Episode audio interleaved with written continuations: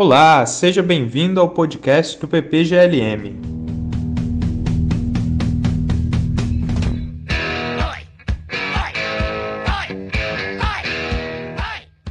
No episódio de hoje, vamos conversar com o professor Ederson Safra Mello, professor na Universidade Federal do Maranhão e doutor em filosofia pela Universidade Federal de Santa Catarina. O Ederson é líder do grupo em Filosofia da Lógica e da Linguagem do Conselho Nacional de Desenvolvimento Científico e Tecnológico, o CNPq. Ele também é membro do Grupo de Estudos em Lógica e Filosofia Formal e do Grupo de Pesquisa Lógica Ladeira Abaixo da Universidade Federal de Ouro Preto, a UFOP. O tema do nosso episódio de hoje é Filosofia da Lógica.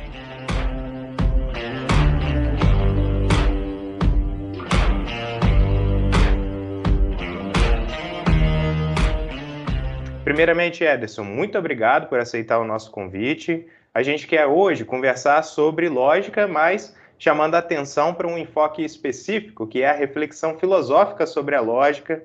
É, nós pretendemos investigar o seu alcance, sua natureza e os seus problemas. Então, para começar, gostaríamos de fazer assim uma pergunta de esclarecimento, mas é uma pequena grande questão, né? O que é a filosofia da lógica, Ederson? Olá a todos que estão ouvindo o podcast. Antes de ir para a sua questão, Yuri, eu gostaria de agradecer o convite. Agradeço toda a equipe do podcast do PPGLM. Especificamente, agradeço o Tiago que entrou em contato comigo e me convidou para eu estar aqui hoje. Agradeço vocês, Yuri, Felipe e Renan, pela recepção aqui. Aproveito também e já deixo meus parabéns pelo trabalho que vocês estão desenvolvendo com o podcast. Eu já venho acompanhando o trabalho de vocês há um tempo, já ouvi muita coisa bacana aqui no podcast, entrevistas com pessoas que eu particularmente admiro na filosofia, e para mim é uma honra, uma satisfação imensa poder estar aqui neste espaço. Pois bem, vamos então, Yuri, para a sua, como você disse na sua pergunta, pequena grande questão: o que é filosofia da lógica? Bom, nem sempre é fácil delimitar uma área ou um campo de estudo, sobretudo pensando em uma área de natureza filosófica, como é o caso da filosofia da lógica. Mas para dar uma ideia inicial sobre filosofia da lógica, eu vou falar um pouco da tarefa da filosofia da lógica e também mencionar alguns exemplos de problemas tratados em filosofia da lógica. Como ponto de partida, Podemos dizer que a filosofia da lógica trata de problemas filosóficos relacionados com a lógica. É mais ou menos essa ideia que a Susan Hack traz no livro dela intitulado Filosofia das Lógicas. E aqui já fica uma indicação de um livro introdutório sobre filosofia da lógica para quem quiser começar a estudar esse assunto. Esse livro tem uma tradução para o português, uma excelente tradução, inclusive feita pelo César Mortari e pelo Luiz Henrique Dutra. Pois bem, lá nas primeiras páginas desse livro, a Susan Hack faz uma analogia entre filosofia da lógica e outras filosofias.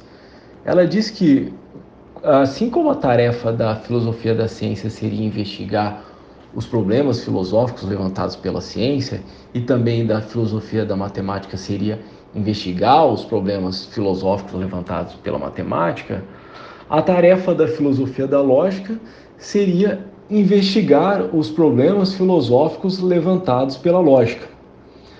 Aqui temos então uma ideia sobre a tarefa da filosofia da lógica.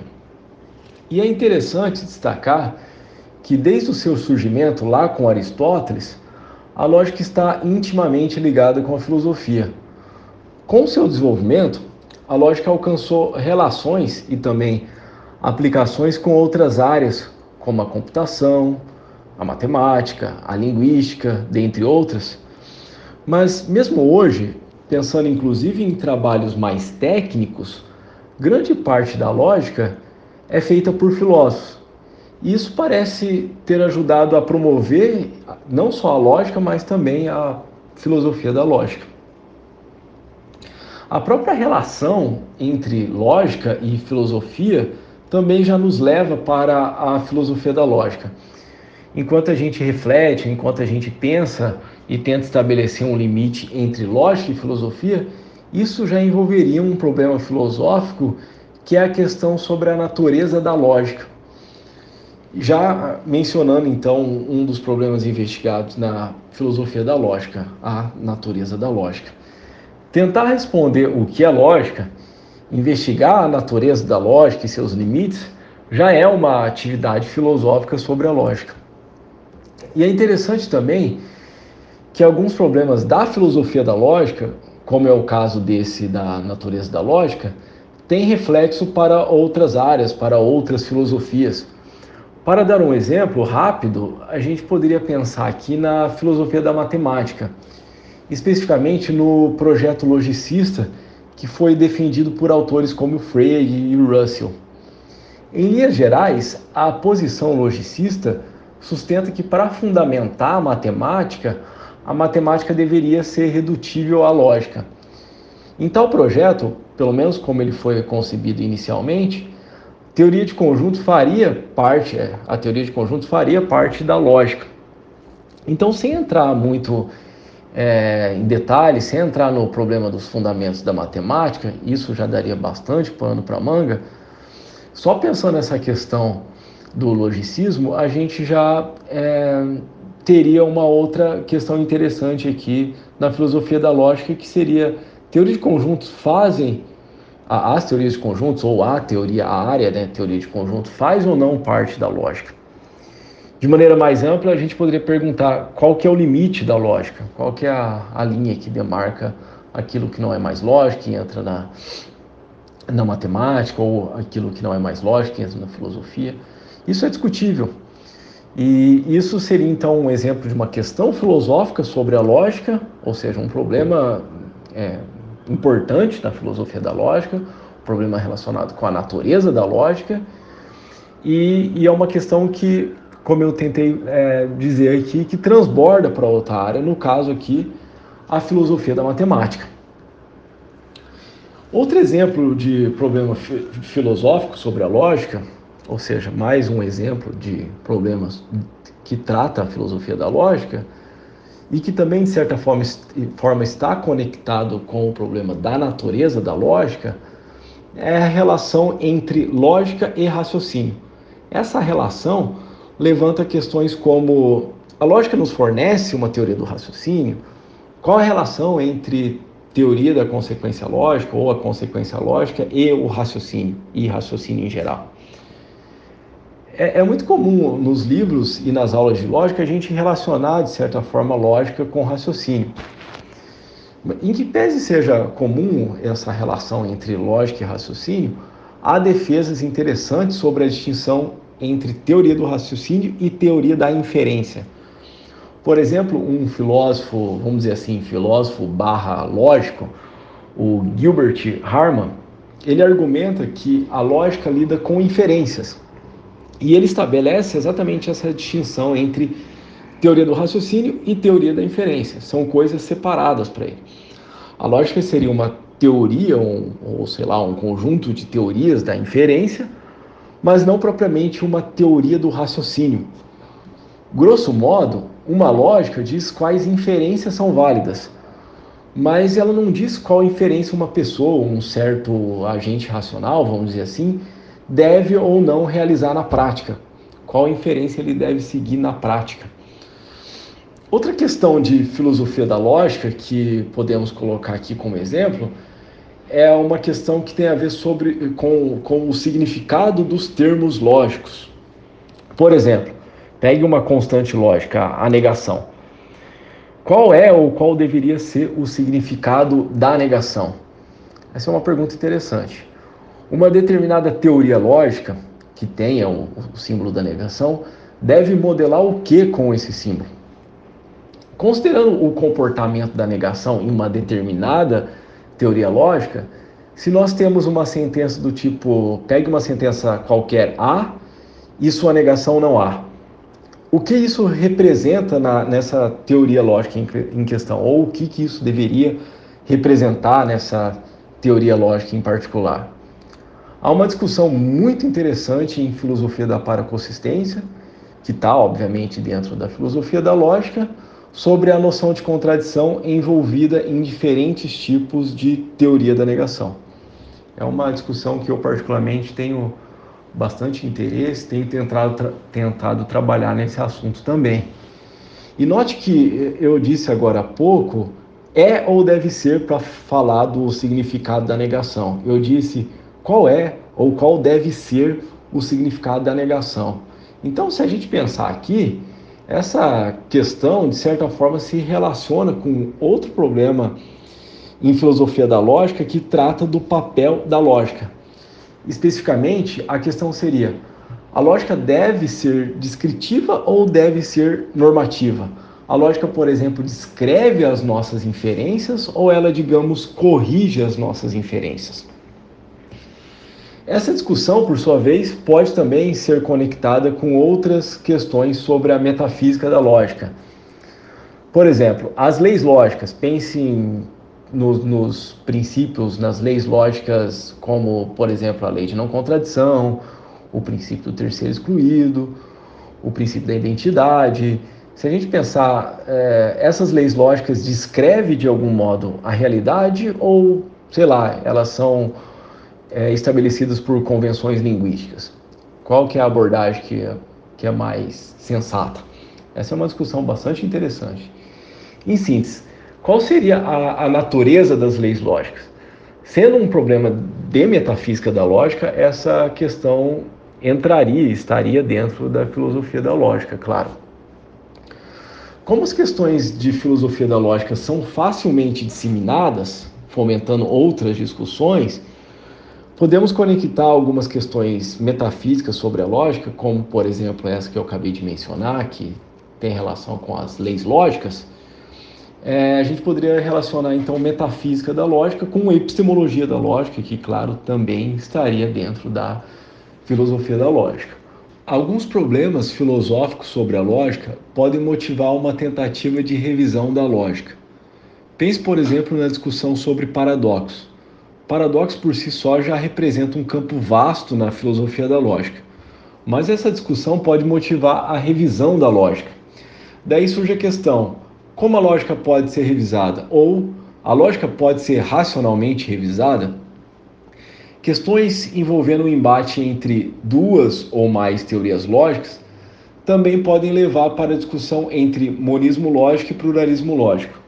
O monismo lógico é a concepção de que há apenas uma lógica correta, enquanto que o pluralismo lógico é a concepção que defende que há mais de uma teoria lógica correta.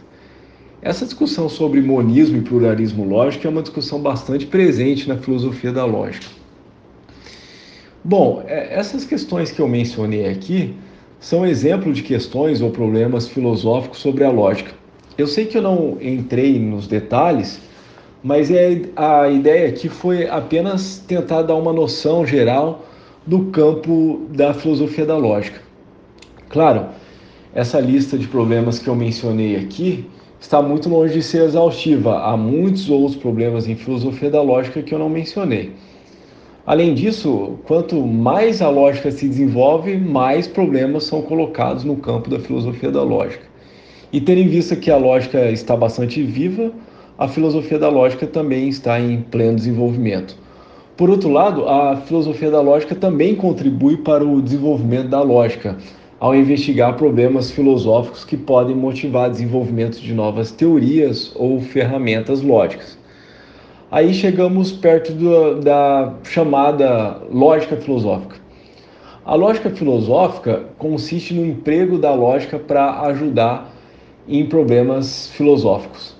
E lembre que a gente definiu filosofia da lógica como a área da filosofia que se ocupa de problemas filosóficos levantados pela lógica. Então a gente pode fazer um contraste aqui entre lógica filosófica e filosofia da lógica.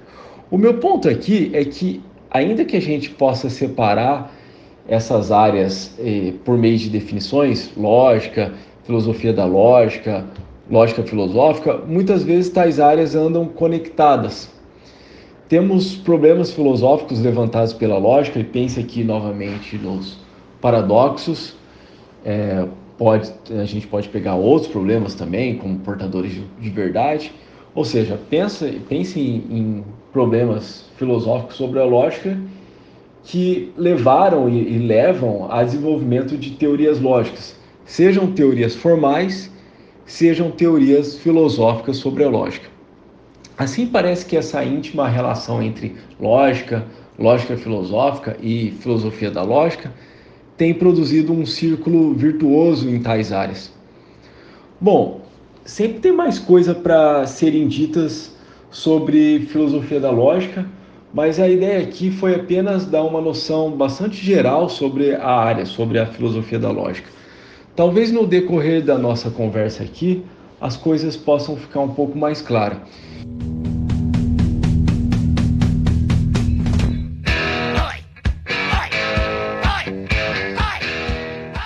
Embora o objeto da lógica seja a validade dos argumentos, podemos considerá-la como um instrumento importante para se alcançar a verdade ou um nível maior de confiabilidade, no caso. Aqui temos o problema da verdade. Eu queria chamar a atenção para duas teorias da verdade, do Tarski e a do Kripke. Você poderia falar mais sobre as teorias, em que consiste a abordagem ortodoxa e não ortodoxa em relação à verdade e à concepção semântica? De fato, a verdade é um dos temas centrais em filosofia. Como a gente sabe, várias áreas da filosofia se ocupam com problemas que estão relacionados direta ou indiretamente com a verdade. Talvez uma das principais questões filosóficas relacionadas com a verdade venha justamente da pergunta: o que é verdade? Várias teorias ou concepções sobre a verdade surgiram na história da filosofia. E a gente pode citar aqui a famosa teoria da correspondência, que foi defendida, por exemplo, por autores como Russell e Wittgenstein, em que a verdade se dá em uma relação de correspondência entre linguagem e mundo. A gente pode citar também a teoria da coerência, que foi defendida, por exemplo, por Norent, afirmando que a verdade depende de uma coerência interna de um conjunto de proposições. Lembramos também da teoria pragmatista que foi defendida pelos pragmatistas norte-americanos, Peirce, James, Dewey. E para chegar um pouco mais perto das teorias citadas na sua questão, a gente pode lembrar também das chamadas teorias formais da verdade. Nesse grupo entrariam as teorias semânticas da verdade, como a teoria de Tarski e também a teoria de Kripke. Nesse grupo entraria também as teorias contextualistas da verdade, as teorias da inconsistência da verdade, dentre outras. O assunto sobre teorias da verdade é muito amplo, há várias e diversas teorias. O debate recente sobre o tema é bastante rico, tem muita coisa bacana sendo desenvolvida sobre o tema atualmente, especialmente no campo das teorias formais da verdade. Mas é interessante destacar aqui que o problema da verdade é antigo. E como muita coisa em filosofia, esse problema também teve a contribuição do Aristóteles. O Aristóteles expõe na metafísica sua concepção sobre a verdade através de uma máxima que ficou relativamente famosa. Essa máxima diz o seguinte: dizer do que é que não é ou do que não é que é é falso, enquanto que dizer do que é que é ou do que não é que não é é verdadeiro.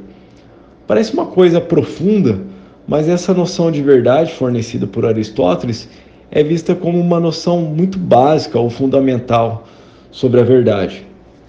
Ao menos o Tarski achava isso, para chegar aqui em uma das pontas da sua questão.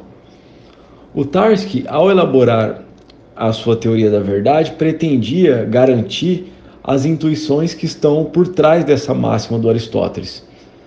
De acordo com Tarski, teorias que tentaram fazer isso, ou seja, garantir essas intuições que estão por trás da máxima do Aristóteles, não foram muito bem sucedidas, pois não foram suficientemente claras e precisas.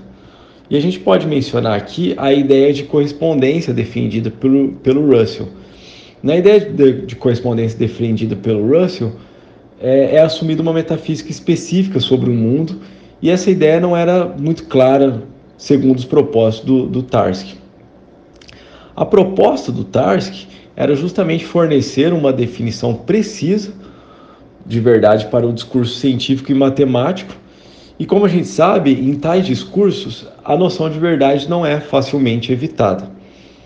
O ponto então é: se a nossa concepção ordinária de verdade é imprecisa e inconsistente, como os paradoxos sugerem, a questão que se coloca é a seguinte: a imprecisão e a inconsistência não afetaria também o discurso das ciências e da matemática? Era essa, fundamentalmente, a preocupação do Tarski. E para lidar com isso, o Tarski diz que o seu objetivo era justamente oferecer uma definição satisfatória da, da noção de verdade. O ponto é que o que ele entende por noção satisfatória. Uma definição satisfatória de verdade é uma definição que é materialmente adequada e formalmente correta.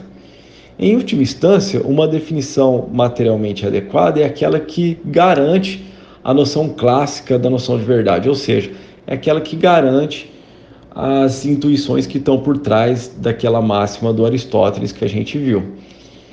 Enquanto que uma definição formalmente correta é aquela que evita imprecisões e inconsistências.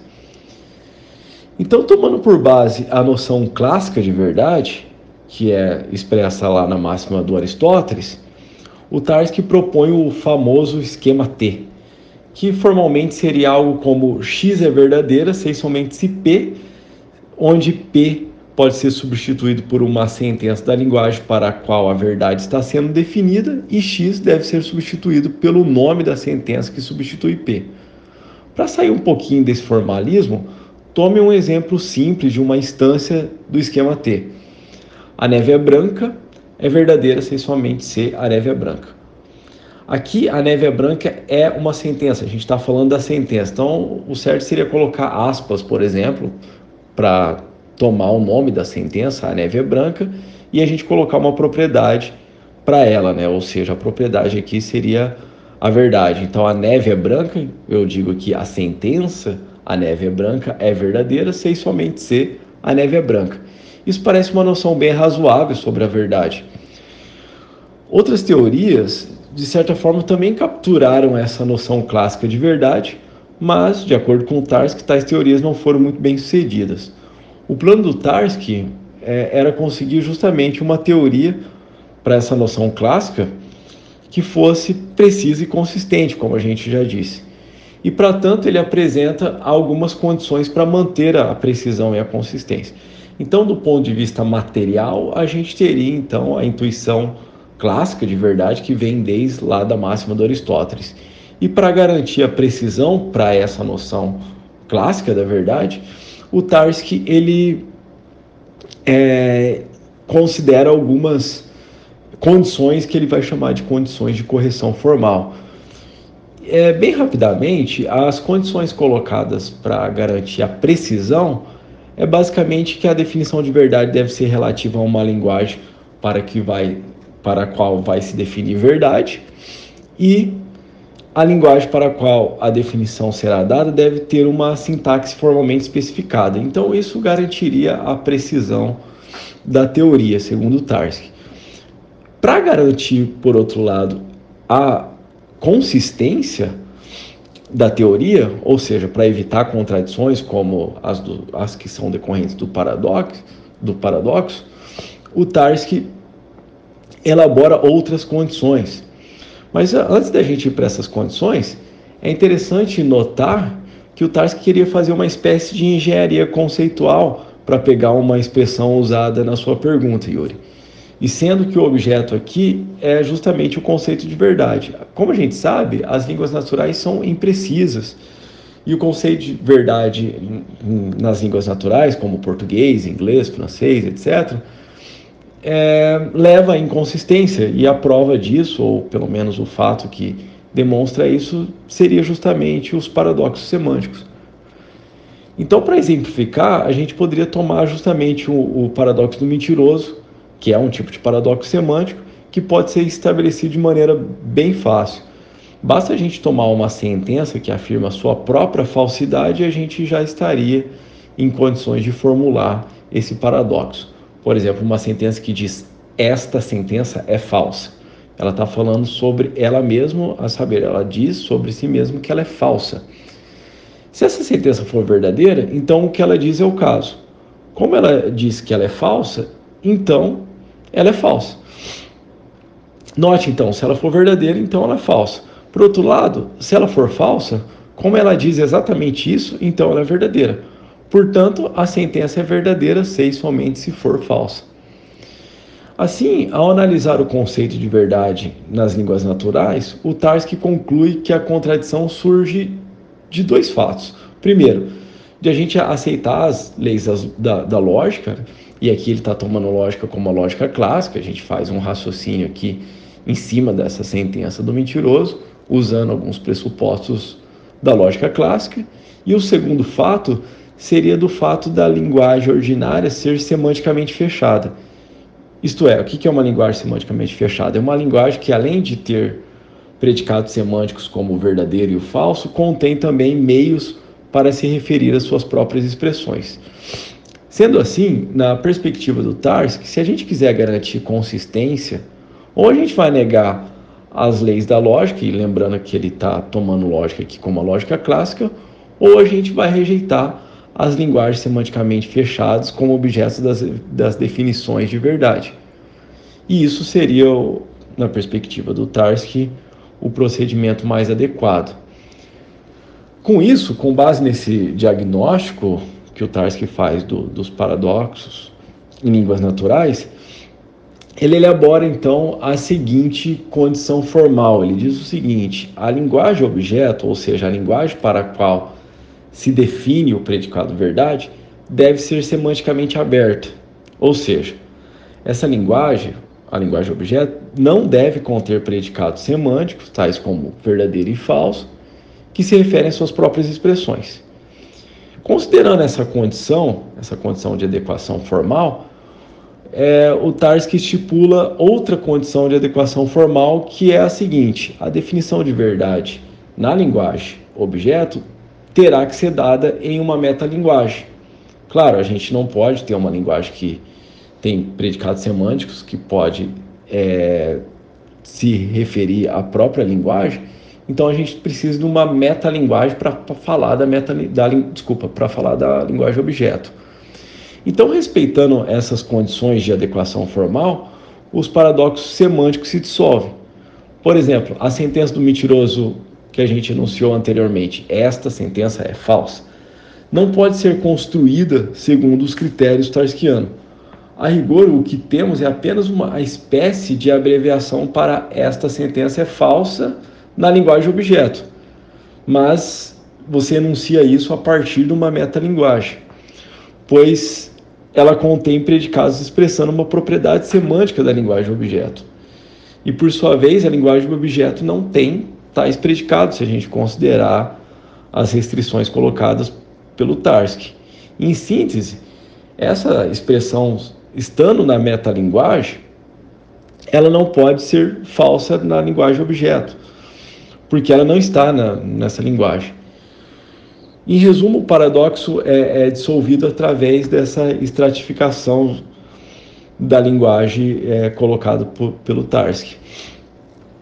É, essa proposta ela foi muito bem aceita por muito tempo e foi inclusive chamada de visão ortodoxa da verdade. O Kripke usa esses termos. Até que a crítica filosófica voltasse contra a concepção tarskiana aqui da verdade, sobre a teoria da verdade de Tarski. E, e de fato isso aconteceu, várias teorias foram apresentadas. Uma, uma das críticas é, várias críticas, melhor dizendo, for, foram apresentadas, e uma das críticas afirma justamente que a abordagem de Tarski é artificial, ou seja, que ela não lida de maneira apropriada com as intuições das línguas naturais, especificamente ela não lida com o fato de que as línguas naturais são semanticamente fechadas. Uma boa discussão sobre a, as críticas da abordagem de Tarski pode ser encontrado no livro da Susan Hack que eu já citei aqui. Outra referência é o artigo do próprio Kripke, que até onde eu sei não tem uma tradução para o português, é, mas para colocar a referência aqui, o artigo chama Outline of a Theory of Truth. É, bom, Nesse artigo, o Kripke evidencia algumas limitações da teoria do Tarski e tenta lidar com o problema do mentiroso nas linguagens semanticamente fechadas. E para lidar com o problema, o, Kripke fornece uma teoria bastante sofisticada do ponto de vista técnico. Acho que aqui, para não cansar tanto o ouvinte, vale a pena apenas mencionar algumas características da teoria do Kripke sem entrar nos pontos técnicos da, da teoria. Para começar, o Kripke constrói uma teoria formal com o predicado verdade parcialmente definido.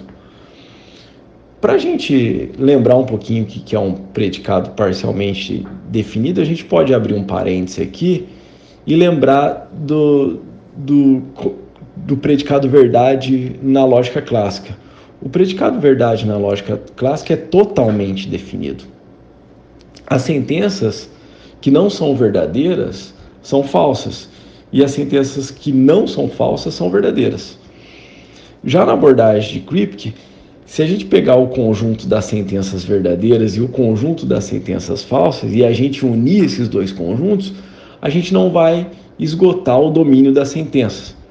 Resumindo, diferentemente do que a gente tem na lógica clássica, na teoria de Kripke é, é, vai ser assumido sentenças, assumidas, desculpa, sentenças que não são nem verdadeiras nem falsas. É, isso na literatura ficou conhecido como sentenças gaps ou truth value gaps ou lacunas de valores de verdade. Com base nisso, o Kripke é, vai tomar uma linguagem também formal, a teoria dele é uma teoria formal da verdade, como a gente já falou, e essa teoria inicial, ela não tem o, o, o predicado verdade. Depois ele vai estender essa linguagem para outra linguagem que justamente adicionando, a extensão vai, vai acontecer justamente ao adicionar o predicado verdade, mas esse predicado verdade vai ter a interpretação é, parcial, como a gente também falou. Ou seja, a gente vai ter sentenças ali que são verdadeiras sentenças que vão ser falsas, mas tem sentenças que não caem nem na extensão do predicado verdade e nem vamos chamar aqui de anti-extensão do predicado verdade, ou seja, não vão ser nem verdadeiras e nem falsas. Então, após a introdução de, de alguns recursos formais, eu estou sendo bem grosseiro nessa apresentação aqui. Mas é, eu tomo então licença para continuar sendo um pouquinho mais grosseiro aqui, para ir um pouco mais rápido. O Kripke constrói uma hierarquia de interpretação e é interessante aqui que é uma, uma hierarquia de interpretação e não necessariamente de linguagem, né? na qual o, nessa hierarquia o primeiro nível, todas as expressões da, da linguagem são totalmente definidas, exceto o predicado verdade que ainda vai estar indefinido ali. Só no nível seguinte da interpretação, algumas sentenças vão ser consideradas verdadeiras e outras falsas, ou seja, algumas sentenças vão cair na extensão do predicado verdade e outras na anti-extensão do predicado verdade. E outras ainda vão continuar indefinidas, ou seja, vão continuar sendo nem verdadeiras e nem falsas. E assim o predicado verdade vai sendo definido, vai sendo construído nessa hierarquia. E a cada nível, sentenças vão entrando ou na extensão ou na anti-extensão do predicado verdade.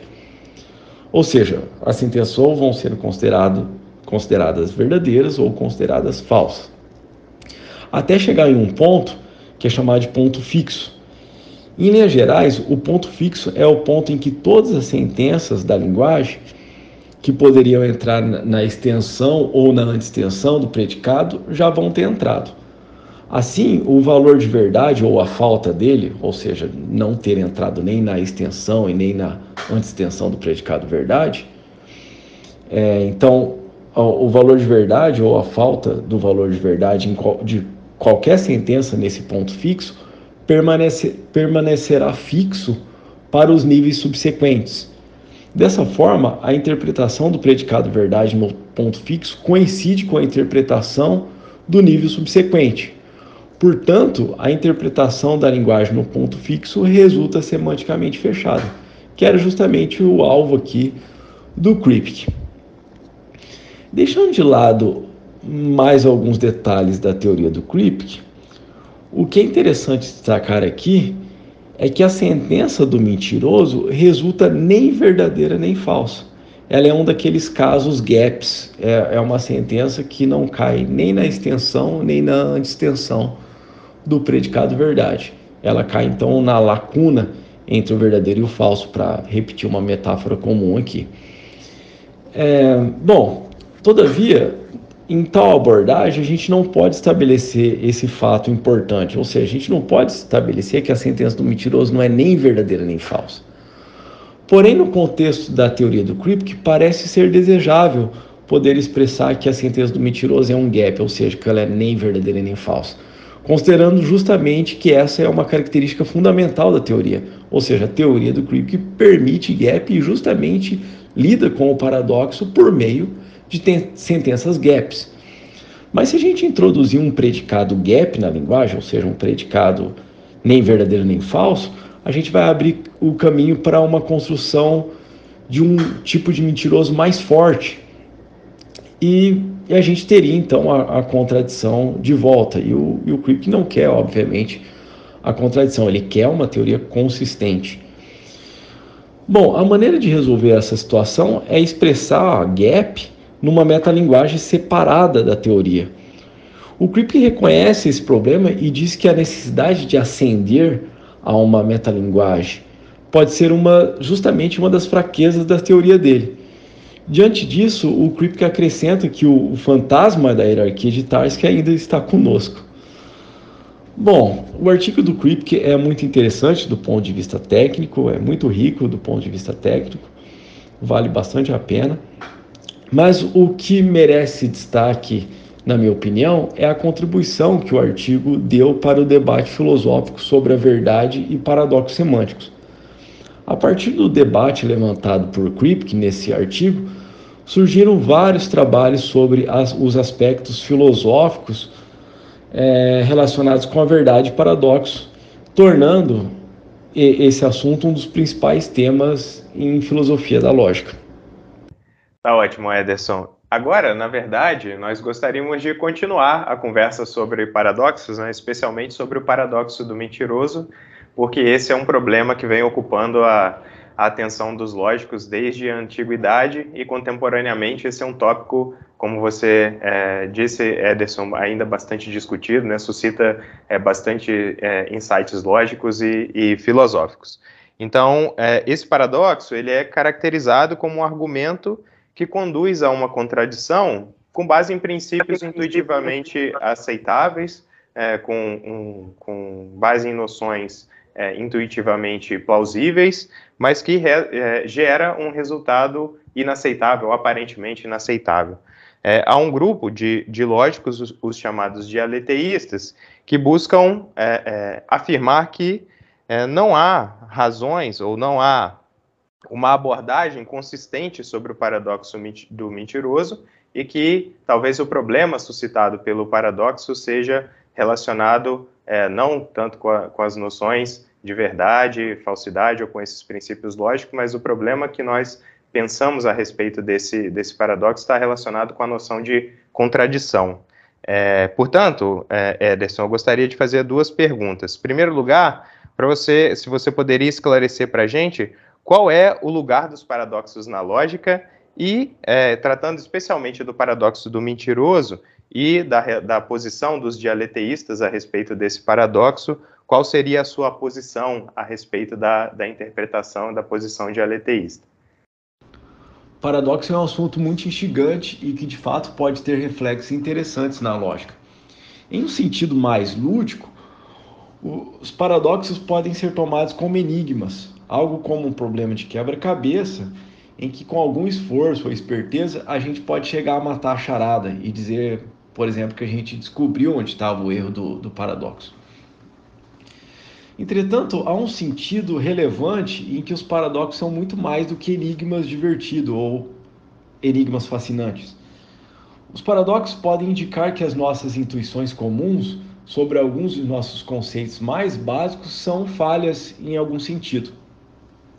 E aqui a gente poderia pensar em conceitos básicos que são também importantes para a lógica, como o conceito de verdade, o conceito de negação, conjunto, entre outros. Nesse sentido relevante, pode-se afirmar que os paradoxos nos ajudam a aumentar a compreensão dos conceitos envolvidos e muitas vezes proporcionam o desenvolvimento de teorias importantes. E aqui a gente poderia mencionar o paradoxo de Russell, que, como a gente sabe, está relacionado com a ideia intuitiva de conjuntos e foi determinante para o desenvolvimento de teorias axiomáticas de conjuntos. O paradoxo do mentiroso, colocado na sua questão, ao se relacionar com os conceitos de verdade, conceito de contradição e também com o conceito de negação, ele lança luz sobre esses conceitos e pode nos ajudar, de algum modo, a melhorar a nossa compreensão dos conceitos. Várias teorias importantes, tanto teorias formais quanto teorias filosóficas, surgiram a partir da preocupação de lidar com o paradoxo do mentiroso. E a gente pode dizer que atualmente o paradoxo, eh, eh, o paradoxo mentiroso é objeto de intensas pesquisas em lógica e filosofia da lógica. E talvez o mais impactante no paradoxo do mentiroso é a simplicidade que ele pode ser estabelecido. Se a gente considerar que as noções de verdade, noções de negação, é, essas noções são importantes para a lógica, e se a gente considerar que o paradoxo do mentiroso é um, é um paradoxo muito simples, ou seja, ele pode ser estabelecido de maneira muito simples, a gente poderia pensar que algo muito simples poderia estar de algum modo, ameaçando as bases da lógica. Tendo isso em vista e respondendo a, a primeira parte da sua questão de forma mais direta, eu penso que o lugar dos paradoxos está na investigação sobre conceitos fundamentais na lógica, justamente os conceitos que levam aos paradoxos. Agora, sobre a sua segunda questão, se eu concordo com o tratamento dialeteísta oferecido para o paradoxo do mentiroso, a resposta mais direta é, é não. Eu acho que o dialeteísmo não, não respondeu muito bem. É, é, não respondeu muito bem, não deu uma teoria é, muito adequada ao, ao problema do paradoxo do mentiroso. E os motivos são vários. Eu, eu apresentei é, alguns desses motivos na minha tese de doutorado que eu defendi em 2017 na Universidade Federal de Santa Catarina sob orientação do professor César Mortari. A tese, inclusive, é intitulada Paradoxo do Mentiroso: Argumentos contra o Dialeteísmo. É, então, na, na, tese, o que eu tentei fazer foi inverter a situação. Enquanto que os dialetistas colocam o paradoxo, o paradoxo do mentiroso como um dos principais argumentos a favor da visão de que há contradições verdadeiras, ou seja, a favor da visão de que há dialeteias, é, na tese, por outro lado, eu tentei oferecer argumentos extraídos do paradoxo para tentar mostrar que o dialeteísmo não pode fazer sentido. No fim das contas, o trabalho é, foi tentar mostrar que o dialeteísmo é incoerente. E aqui alguém poderia pensar, bom, mas é, o dialeteísmo é incoerente mesmo, mas é, não é bem assim. O, o, a, uma das principais teses do dialeteísmo aqui, é uma das ideias centrais no dialeteísmo, é que a inconsistência não implica a incoerência. Eles defendem uma tese inconsistente, ou seja, que há contradições verdadeiras, mas para eles é, isso não é incoerente. Então, na, na, tese eu tentei mostrar que a, a visão dialeteísta é incoerente. E essa tese ela se conecta com um conjunto de trabalhos que eu venho até hoje desenvolvendo em parceria com o professor Jonas Arenhardt, que também é da Universidade Federal de Santa Catarina. A gente publicou uma série de trabalhos é, construindo diferentes tipos de argumentos contra a posição dialeteísta. Estamos trabalhando nesse projeto até hoje, mas o projeto é, acabou se expandindo, indo além do dialeteísmo, e a gente hoje em dia considera também é, outras abordagens, digamos, outras filosofias da contradição e, e da paraconsistência. Mas, é, para voltar ao foco da questão, seria interessante a gente dar uma ideia para os ouvintes aqui de como o paradoxo do mentiroso se enquadra no contexto da argumentação dialeteísta.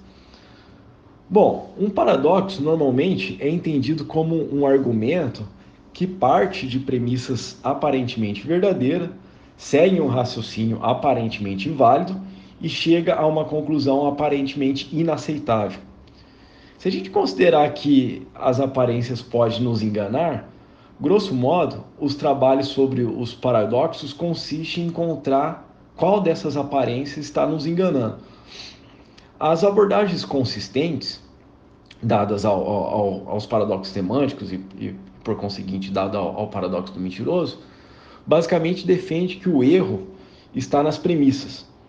Ou seja, embora a, a premissa ou as condições do paradoxo aparentemente seja verdadeira, à primeira vista aparentemente está tudo ok, na verdade não está tudo ok. Então seria uma maneira de lidar com o paradoxo, mostrando que as suas condições, as suas premissas, vamos dizer assim, é, não estão corretas, não, estão, não são verdadeiras, melhor dizendo. E um outro, uma outra maneira de abordar o problema seria abordar de maneira consistente ainda, né, seria dizer que o, o erro ou a falha está justamente no raciocínio envolvido no paradoxo. Ou seja, tem um erro lógico, um passo lógico, um raciocínio que aparentemente era válido, mas que analisando, de fato não é o caso, de fato não é um, um, um argumento válido. Já a abordagem aliteísta, por outro lado, ela considera que a aparência enganadora está justamente na, na, na conclusão. Ou seja, para os dialeteístas, o argumento do paradoxo mentiroso é um argumento correto, ou seja, é um argumento que é válido e tem premissas verdadeiras. Não tem nenhum problema nas premissas, não tem nenhum problema no raciocínio envolvido no paradoxo e que, portanto, a sua conclusão é necessariamente verdadeira. E o ponto é que a conclusão é uma contradição. Então, é, a ideia paradoxal seria que a conclusão, no caso do paradoxo mentiroso, seria a contradição, seria aparentemente inaceitável.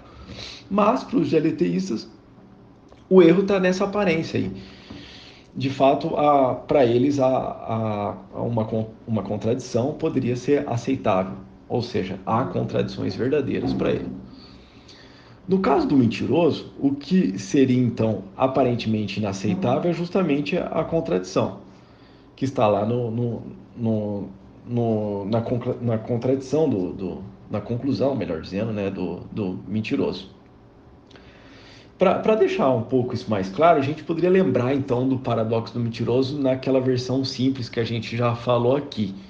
Lembrando que a gente pode estabelecer a versão simples do paradoxo dizendo ou enunciando uma sentença que afirma sua própria falsidade. Por exemplo, esta sentença é falsa. Então a sentença diz de si mesmo que ela é falsa. E a gente viu que a conclusão seria é, que a sentença é verdadeira se somente se ela for falsa. A defesa dialeteísta diante do paradoxo é considerar que a sentença do mentiroso é na realidade verdadeira e falsa. Não tem nenhum problema no argumento em si. O argumento é correto, como a gente diz. Então o que a gente tem que aceitar é a conclusão, e a conclusão é que ela é verdadeira e falsa. Segundo os dialeteístas, a sentença do mentiroso, então, incorpora o que eles chamam de truth value glut, é, que seria uma aglutinação é, da verdade com a falsidade. É como se a gente somasse, aglutinasse a verdade e a falsidade. Então, é, enquanto que em abordagens é, como a do Kripke, que a gente já mencionou, diz que a sentença do mentiroso é um gap, ou seja, uma sentença que não é nem verdadeira e nem falsa, uma sentença que cai na lacuna entre o verdadeiro e o falso, na abordagem LTista, ela não incorpora um gap, e sim ela incorpora um glut, ou seja, ela é tanto verdadeira quanto falsa.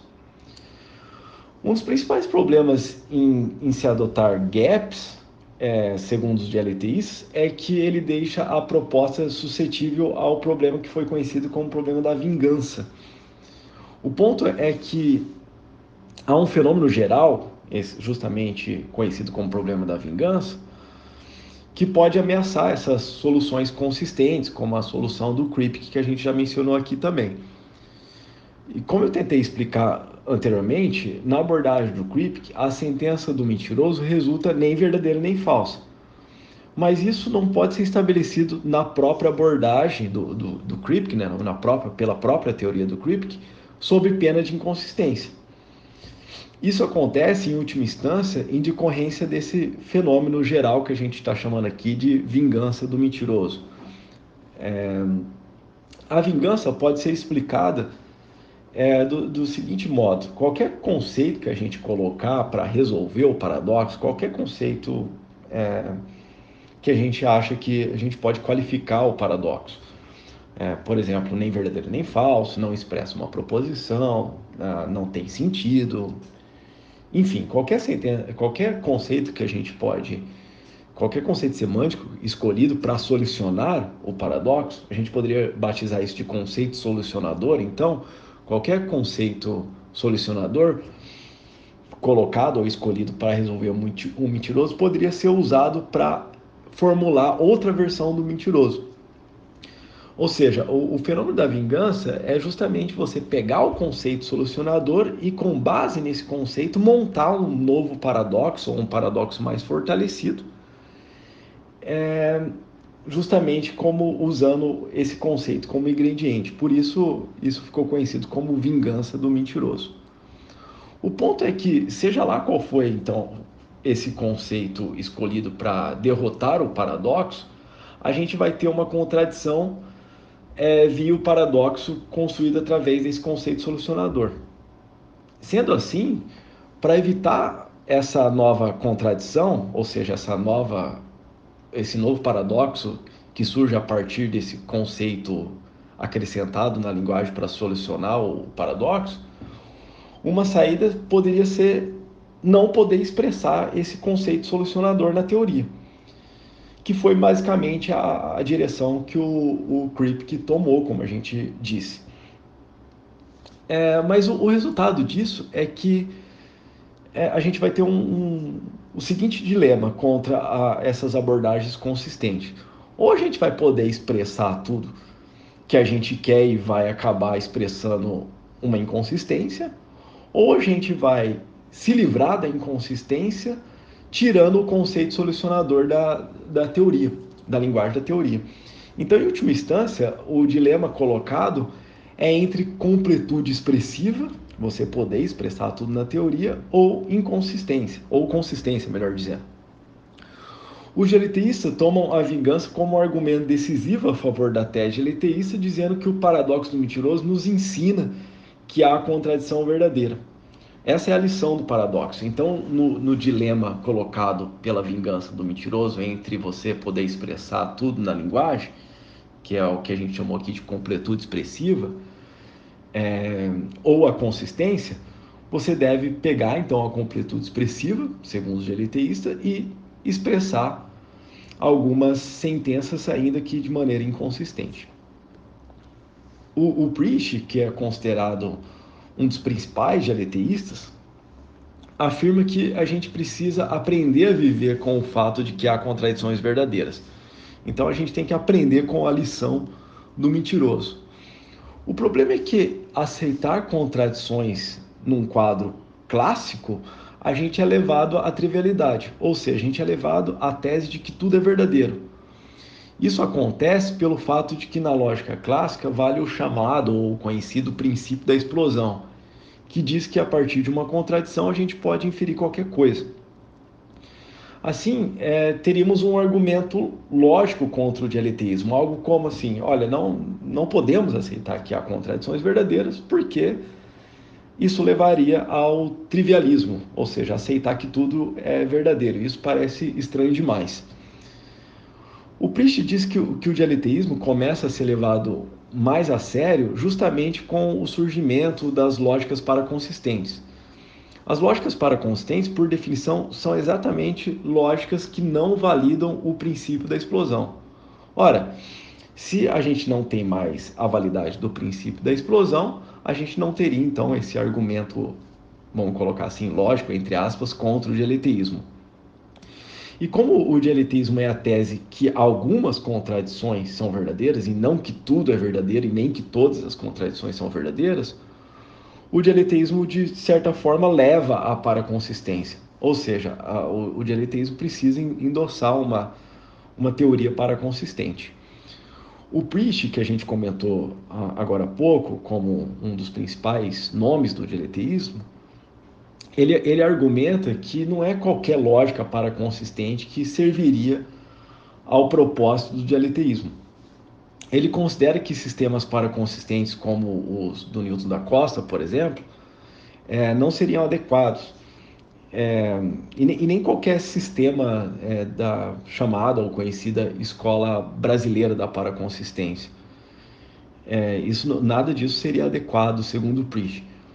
O, o, a, história aqui é um pouco longa, mas um dos argumentos do, do Priest é que a negação das lógicas paraconsistentes brasileiras não é de fato uma negação, ela não pode formar uma, uma contradição e que, e que, portanto, ela não, não representa a contradição verdadeira. O, o, o Priest também tinha outras ideias, como o monismo, né? ele defendia uma tese monista, e para ele há um fenômeno da negação e há uma só lógica que pode retratar esse fenômeno, há uma só teoria da negação.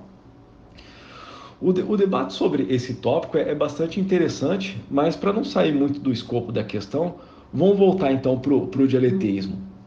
O que o Priest faz então é conceder, é, melhor dizendo, conceber um, um, uma lógica paraconsistente que ele julga adequada ao dialeteísmo. E ele chama essa lógica de lógica do paradoxo. É, normalmente é abreviado como LP, lógica do paradoxo.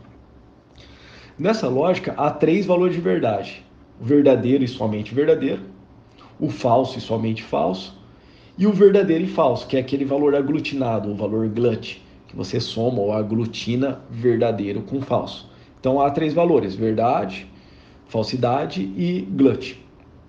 Nessa lógica, a sentença do mentiroso é, resultaria justamente num glut. Ela é, uma, ela é uma sentença, a sentença do mentiroso, ou as sentenças do mentiroso, as várias sentenças do mentiroso, elas incorporam glut, né? True value glut, é, ou como a gente está traduzindo aqui, aglutinação de valores de verdade. No caso, aglutinando o verdadeiro com o falso. E sendo paraconsistente, essa lógica do paradoxo, ela não, triviali não iria trivializar na, na presença da contradição do mentiroso. Todavia, as coisas não são tão fáceis para o dialeteísmo é, surgiram várias críticas à, à abordagem eliteísta e uma, uma crítica que seria interessante trazer aqui veio de um filósofo chamado Slater, é, que ele coloca num artigo intitulado Para Consistent Logics, é, e tem um, um, um, ponto de interrogação aqui, ele está questionando então a lógica para consistente.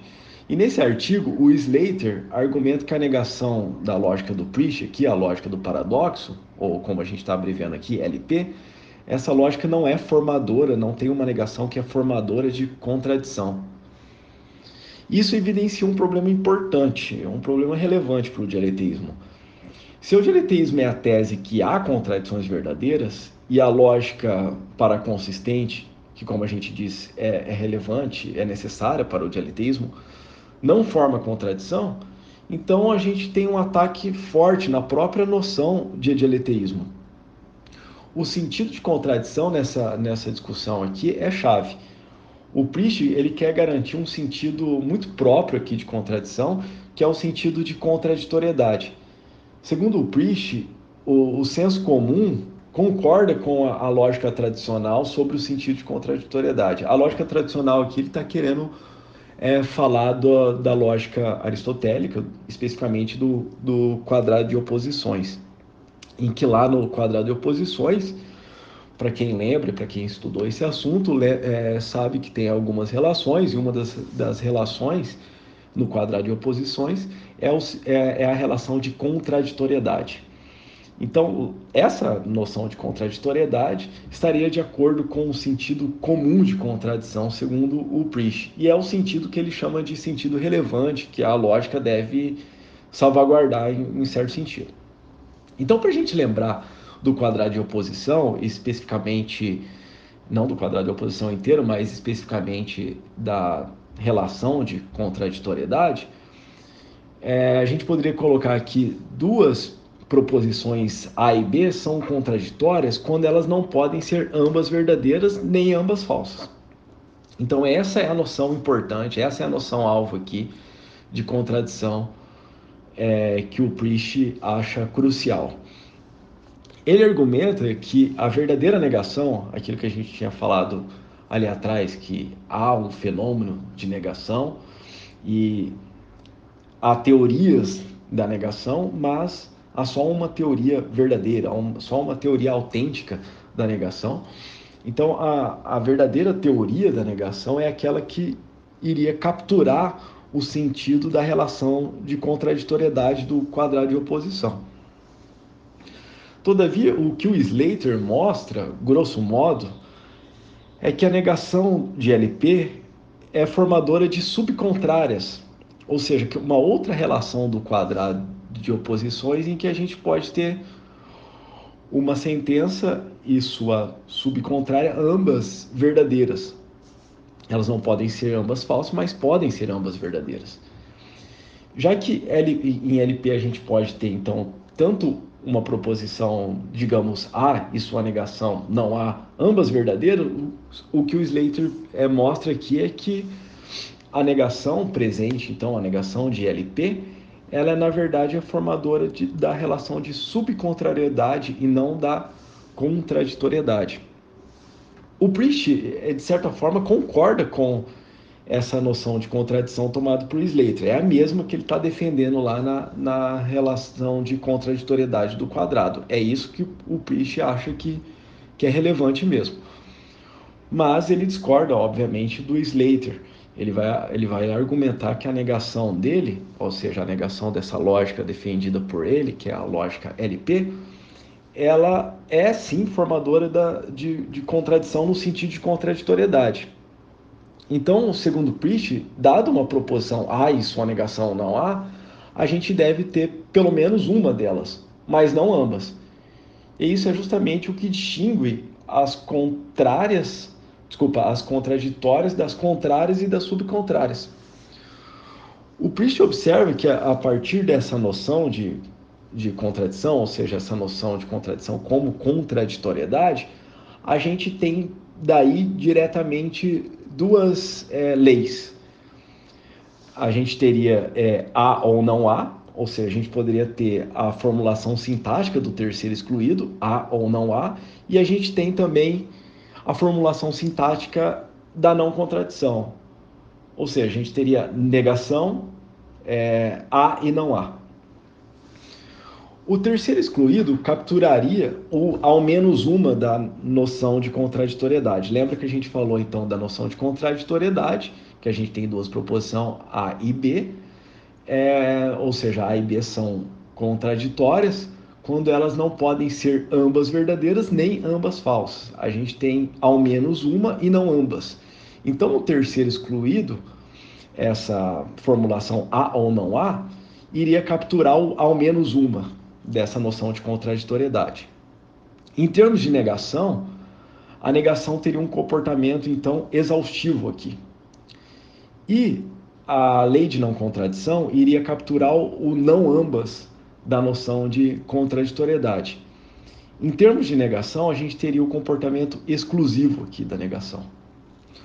O argumento, o argumento final do, do é justamente mostrar que LP, que é essa lógica defendida por ele, valida as formulações sintáticas do princípio do terceiro excluído e também da lei de não contradição. Ou seja, não é que valida, para ele valida, né? Mas o sentido, o ponto aqui é que ele mostra que é, tem duas formulações sintáticas e quando eu digo aqui formulações, duas formulações sintáticas, é as duas formulações desse princípio escrito ou formulados dentro de uma determinada teoria lógica no caso, dentro da teoria que ele já está colocando aqui de antemão, que é a, a teoria dele, a, a, lógica do paradoxo.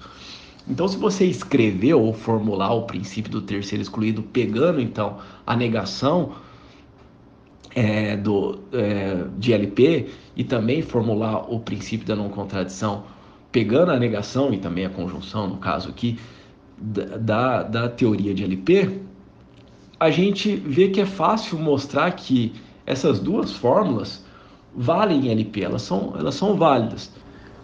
Todavia, em um dos nossos trabalhos, eu e o Jonas defendemos que a mera validação de formulações sintáticas, como a do princípio do terceiro excluído e a da lei de não contradição, não garante necessariamente o sentido pretendido da contraditoriedade. Isso depende da teoria subjacente, em especial depende do comportamento da negação. E considerando o comportamento da negação de LP, a gente demonstra que LP não garante o sentido de não ambas, isto é, o sentido exclusivo da negação, e que, em última instância, que a negação de LP não é formadora de contradição no sentido de contraditoriedade, que é o sentido alvo para o Priest, ou para os dialeteístas em geral. Aqui a gente dá um passo além do debate entre Priest e Slater, quando a gente mostra que a resposta do Priest dada para o Slater é insatisfatória. De maneira bem resumida, sem entrar em muitos detalhes, a gente mostra que o Priest assume a, a violação da não contradição ao postular Glutz. Ou seja, ao assumir uma lógica de antemão que já permite Glutz, ou seja, que já permite a sobreposição entre verdade e falsidade, em específico aqui pensando em negação já permite que a gente tem A e não A, é, isso já violaria o sentido exclusivo da negação. O que a gente deve destacar aqui é justamente que, com base na suposição prévia de Glutz, é que é possível mostrar que LP valida as formulações sintáticas é, do terceiro excluído e da não contradição. E que, ao contrário do que o Priest argumenta, isso não garante o sentido preteórico do, do, da, da não contradição e do terceiro excluído, ou seja, aquele sentido relevante do ao menos uma e não ambas. O ponto aqui é que o princípio do terceiro excluído e a lei de não contradição só pode ser validadas em LP as formulações né, do princípio terceiro excluído e a formulação da, da lei de não contradição só pode ser validada em LP através de um, art, de um artifício de considerar o valor glut, essa aglutinação entre verdade e falsidade, como um valor designado. Ou seja, em LP não é só o valor verdadeiro que é um valor designado. É, além do verdadeiro e somente verdadeiro, o Priest ao formular LP, ele considera como valor designado o valor glut, ou seja, esse valor verdadeiro e falso, e como a gente adianta aqui, é o valor que permite então a sobreposição entre verdade e falsidade e que permite então a gente ter A e não A ambas verdadeiras. O resultado é que as fórmulas em questão, no caso aqui a, a formulação do princípio do terceiro excluído e a formulação de da lei de não contradição, elas só são válidas por ter se assumido de antemão que há glutz e que, portanto, que há e não há não se exclui. Então esse é o truque do Priest para mostrar que é, o terceiro excluído e a lei, a formulação, melhor dizendo, do terceiro excluído e a formulação da lei de não contradição vale, mas isso, como a gente tenta argumentar, e a gente detalha isso um pouco mais nos nossos textos, é, não, não garante o sentido pretendido da não contradição. Eu sei que eu não fui muito preciso aqui, mas para quem tiver interesse em conferir os nossos argumentos relacionados com o paradoxo do mentiroso no quadro do dialeteísmo e também os argumentos sobre o comportamento da negação de LP, eu gostaria de aproveitar então a audiência do, do podcast e fazer uma propaganda de dois artigos. O primeiro artigo, que tenha mais a ver diretamente com a, a, a questão sobre a negação, é um artigo intitulado Classical Negation Strikes Back. Esse artigo saiu na Lógica Universalis, é meu e do Jonas também. O segundo artigo é o Dialetheist Lies About the Liar, que saiu na revista Principia. Ah, eu falei dois artigos, mas tem um terceiro artigo que está em português que tenta colocar alguns ah, desses nossos argumentos contra a solução de eleteísta de maneira um pouco mais simplificada e esse artigo saiu numa edição especial sobre filosofia da lógica da revista Perspectiva Filosófica. O artigo chama Esticando a Verdade sem alcançar a contradição, o caso do dialeteísmo. Esticando a verdade justamente para pegar esse sentido aqui do artifício de LP, da lógica do paradoxo, de aumentar o conjunto do valor designados que é um truque é, relevante aqui para fazer a mágica acontecer pro, em favor do dialeteísmo. Bom, eu acho que é isso. A gente desenvolveu outros argumentos também nesse tema. Por exemplo, tem um argumento que eu acho particularmente interessante, que a gente estabelece uma espécie de vingança contra o dialeteísmo, em que o resultado não é inconsistência e completude expressiva. Isso seria fácil para o dialeteísta, ele escolheria inconsistência, uma inconsistência a mais, seria tudo bem para ele, e estaria tudo tranquilo. Agora, esse argumento que eu estou lembrando aqui, ele estabelece um dilema entre paraconsistência e completude expressiva. Tanto a paraconsistência quanto a completude expressiva é importante no dialeteísmo, no quadro de argumentação do dialeteísmo. Então, essa escolha, esse dilema, fruto dessa, desse argumento que coloca uma espécie de vingança, é muito mais sensível para o, o dialeteísmo.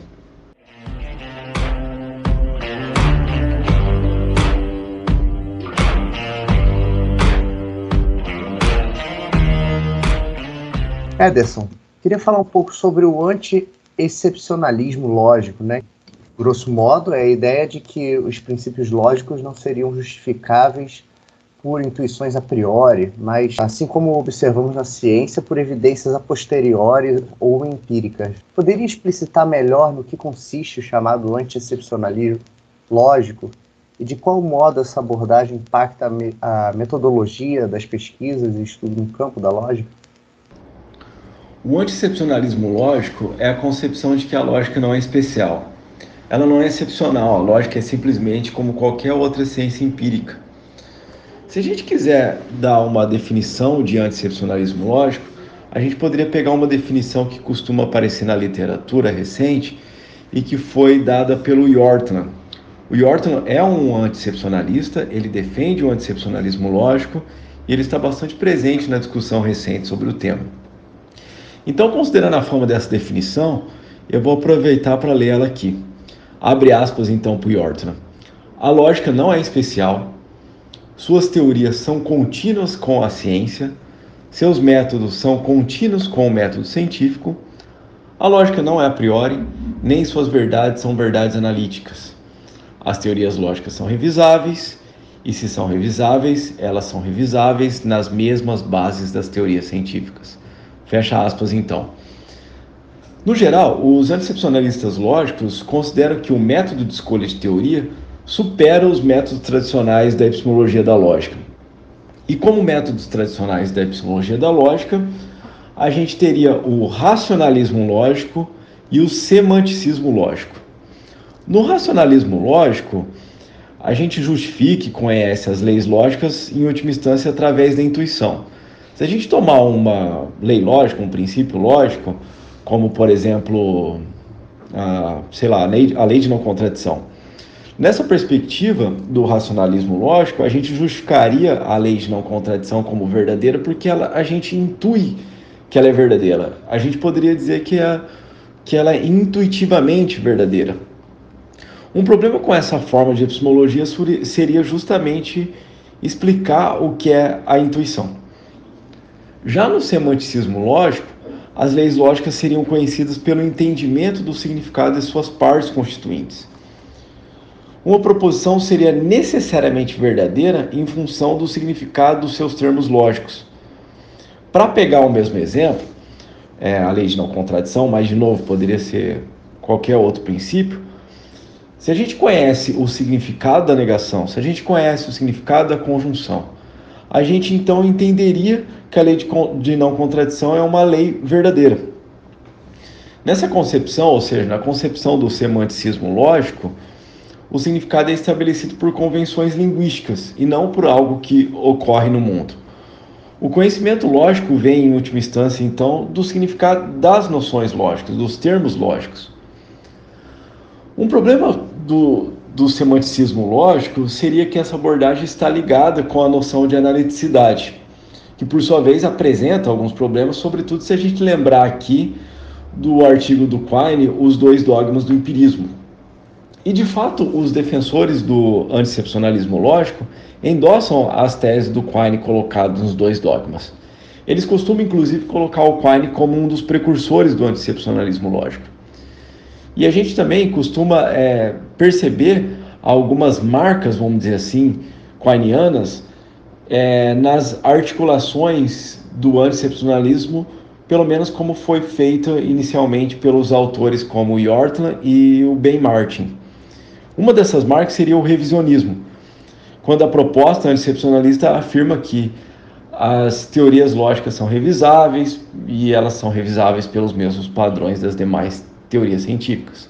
Outra marca quiniana que aparece então na noção de anticepcionalismo lógico seria que a lógica não é a priori, que as suas verdades não são analíticas. E uma marca também presente seria o gradualismo. Se a gente lembrar da noção de anticepcionalismo lógico que a gente viu, vai estar lá que as teorias lógicas são contínuas, que elas são contínuas com as demais ciências, que, a, que as teorias lógicas são contínuas com as teorias científicas, que o método lógico é contínuo com os demais métodos das demais ciências. E aqui a gente lembra um pouco do holismo defendido por Quine. Se a gente lembrar, o Quine, é, no holismo de Quine, a diferença dos enunciados da lógica e da matemática em relação a, aos das demais ciências é apenas de grau e não de tipo. O ponto, como a gente disse, é que o anticepcionalismo lógico vem contra a epistemologia tradicional da lógica como se fosse uma alternativa à epistemologia tradicional da lógica. Na perspectiva anticepcionalista, as proposições lógicas seriam justificadas a partir da justificação da teoria que contém essas proposições. E isso, como diz o Ben Martin, seria feito pelo método abdutivo. Em síntese, a gente teria que escolher a melhor teoria.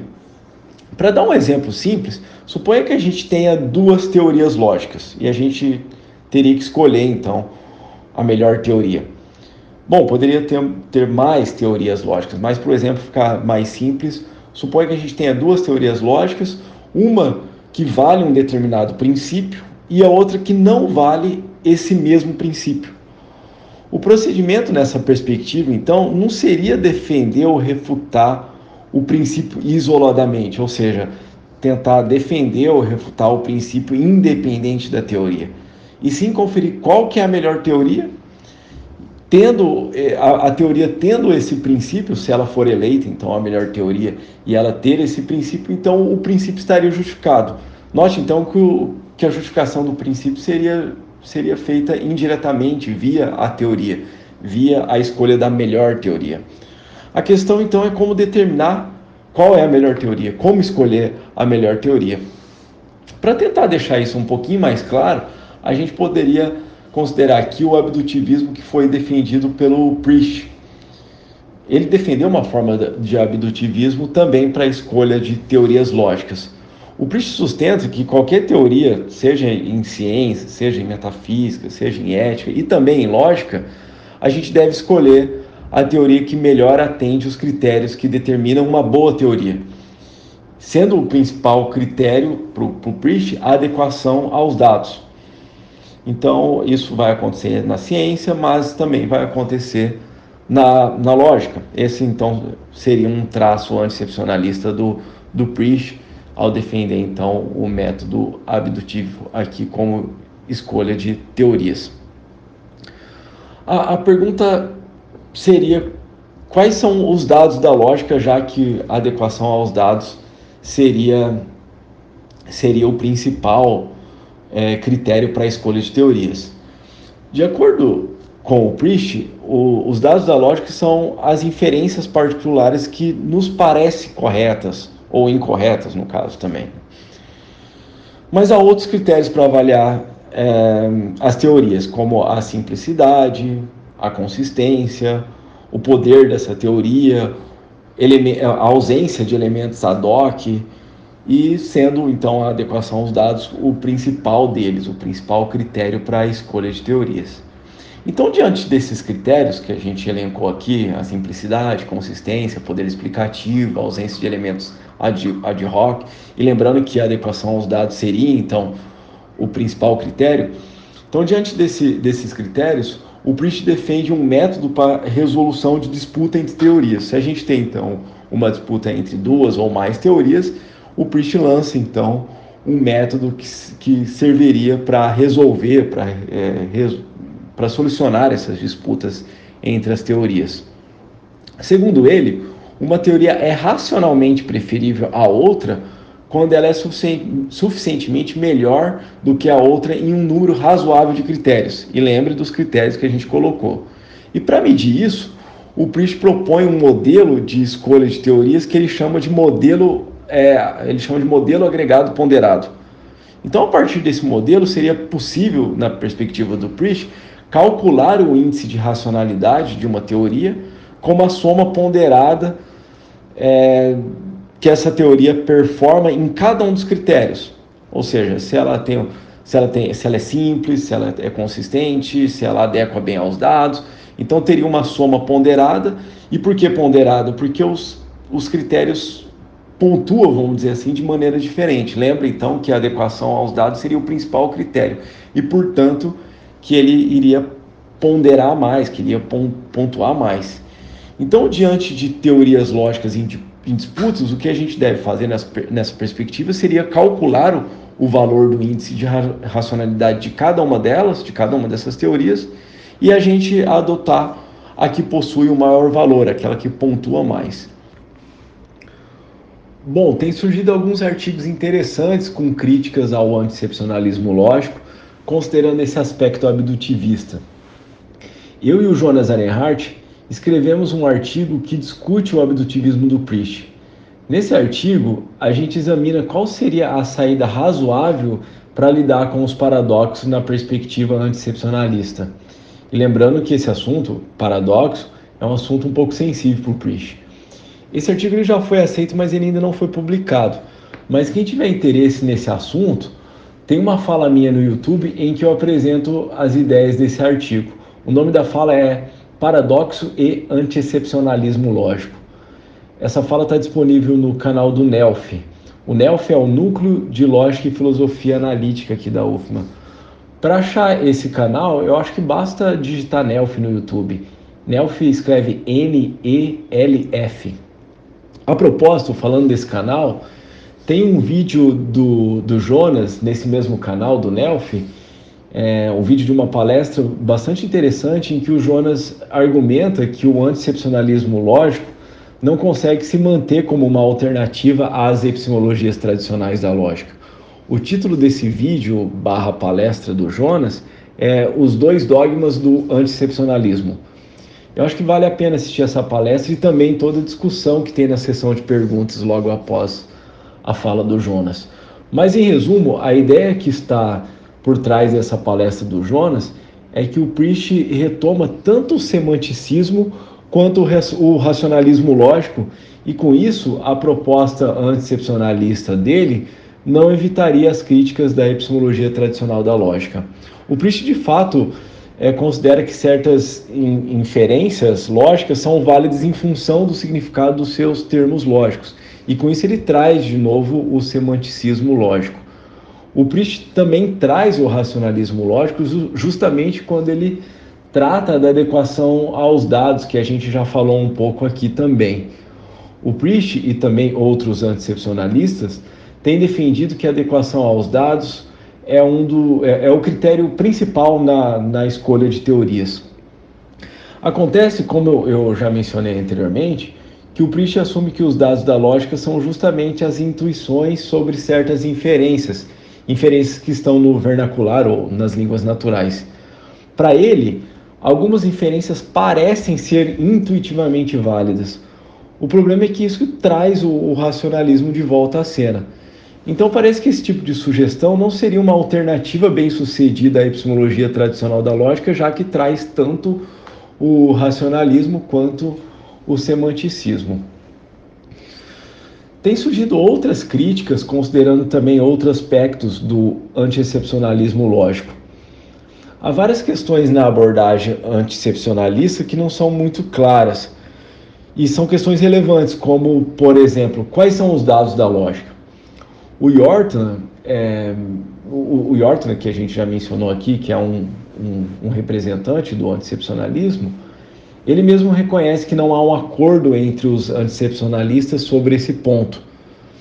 Então, uma questão que eu coloco é: a lógica sendo não excepcional, sendo uma ciência como as demais, não teria que haver um acordo entre os, os lógicos, entre os cientistas, né, sobre o que, que é ou o que, que são os dados da lógica? E como entender a continuidade da lógica com as demais ciências? A lógica é similar às demais ciências e se são, onde que estão essas similaridades entre lógica e ciência? E quais são as propriedades da ciência que seriam relevantes para o anticepcionalismo? O debate sobre o tema se tornou bastante intenso e recentemente alguns autores anticepcionalistas, como o Ben Martin e o Yortland, estão tentando de certa forma reajustar a proposta anticepcionalista. Em um artigo recente, publicado agora em 2022, o Martin e o Yortman reconhece que ainda há uma falta de clareza sobre o que a proposta anti-excepcionalista significa. O nome do artigo é Anti-Exceptionalism About Logic as Traditional Rejection. Em resumo, nesse artigo, o Martin e o Yortman articulam o antiexcepcionalismo em termos da rejeição das propriedades tradicionais da lógica, e não mais em termos da continuidade entre lógica e ciência. Eu penso que isso enfraquece um pouco a posição antiexcepcionalista. Nessa visão articulada, defendida recentemente, o Yortland e o Martin recuam em vários pontos importantes da proposta, aparentemente para evitar críticas, o problema é que isso deixa a proposta muito diluída ao eliminar pontos marcantes da proposta anticepcionalista, como, por exemplo, a continuidade entre lógica e ciência. Pela proposta recente, para uma abordagem ser considerada, considerada desculpa, anti-excepcionalista, basta que ela rejeite uma, não necessariamente todas, as propriedades tradicionais da lógica. Ou seja, se a proposta é rejeitar uma propriedade tradicional, ela já seria considerada anti-excepcionalista. E propriedades como a prioricidade, analiticidade, necessidade, o caráter formal da lógica. Então, a, pro, a proposta rejeitando uma propriedade dessa já seria considerada anti-excepcionalista. Com isso, o Yortley e o Martin sugerem que o anticepcionalismo não é apenas uma posição singular, mas sim como um aglomerado de posições. Eles chamam isso de cluster, né? um aglomerado de, de posições. Nessa, digamos, visão nova, nova visão do anticepcionalismo lógico, o Martin e o Yortland defende que o anticepcionalismo torna-se uma igreja ampla juntando múltiplas propostas que normalmente não são consideradas anticepcionalistas. De fato, eles usam tá, essa expressão é, igreja ampla, broad church. E agora, com, com essa posição articulada, com essa nova visão, vamos dizer assim, do anticepcionalismo, é, eu adicionaria aqui uma, essa posição um pouco mais fraca, abordagens que dificilmente seriam enquadradas como anticepcionalistas acabam sendo consideradas anticepcionalistas. Sobre isso, o, o, os autores aqui, o, o e o Martin, eles, eles, eles é, citam, por exemplo, o, a rejeição que o Etmend faz da, de que a lógica é formal em qualquer extensão especial. Eles citam também a crítica do Harman a posição de que a lógica desempenha um papel normativo privilegiado na avaliação do raciocínio.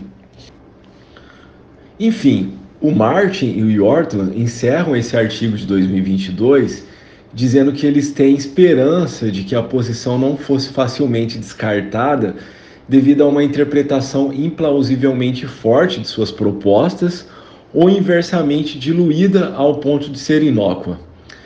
Bom, eu particularmente acho que mesmo com essa articulação recente do anticepcionalismo feita pelo Martin e pelo Yortner, ainda vão aparecer algumas críticas, o debate vai continuar. E considerando o impacto dessa posição, acho que a história da filosofia da lógica e da lógica irá julgar o quanto esse debate foi ou não impactante para a área.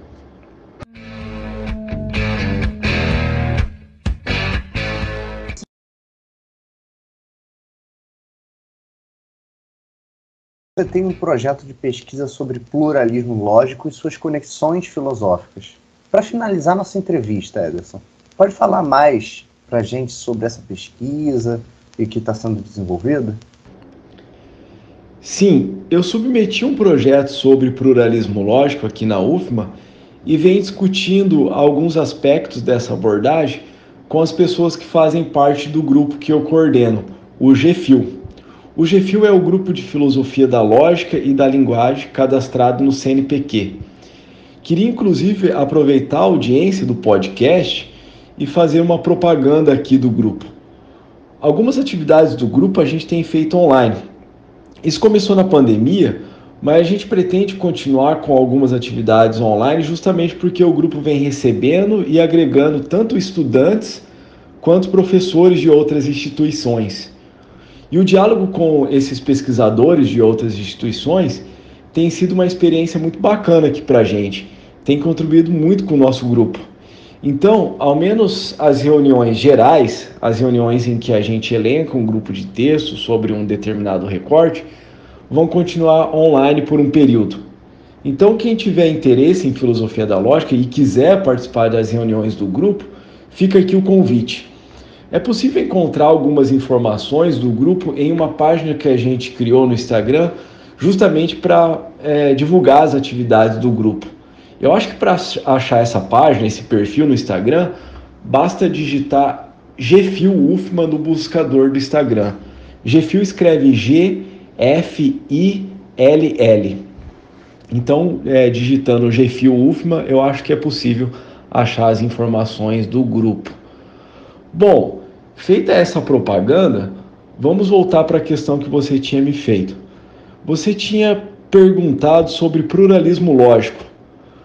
Pois bem, o pluralismo lógico é um problema bastante interessante em si, mas talvez o que deixa esse problema ainda mais instigante, na minha opinião, pelo menos, é a gama de conexões que esse problema estabelece com diversos outros problemas em filosofia da lógica.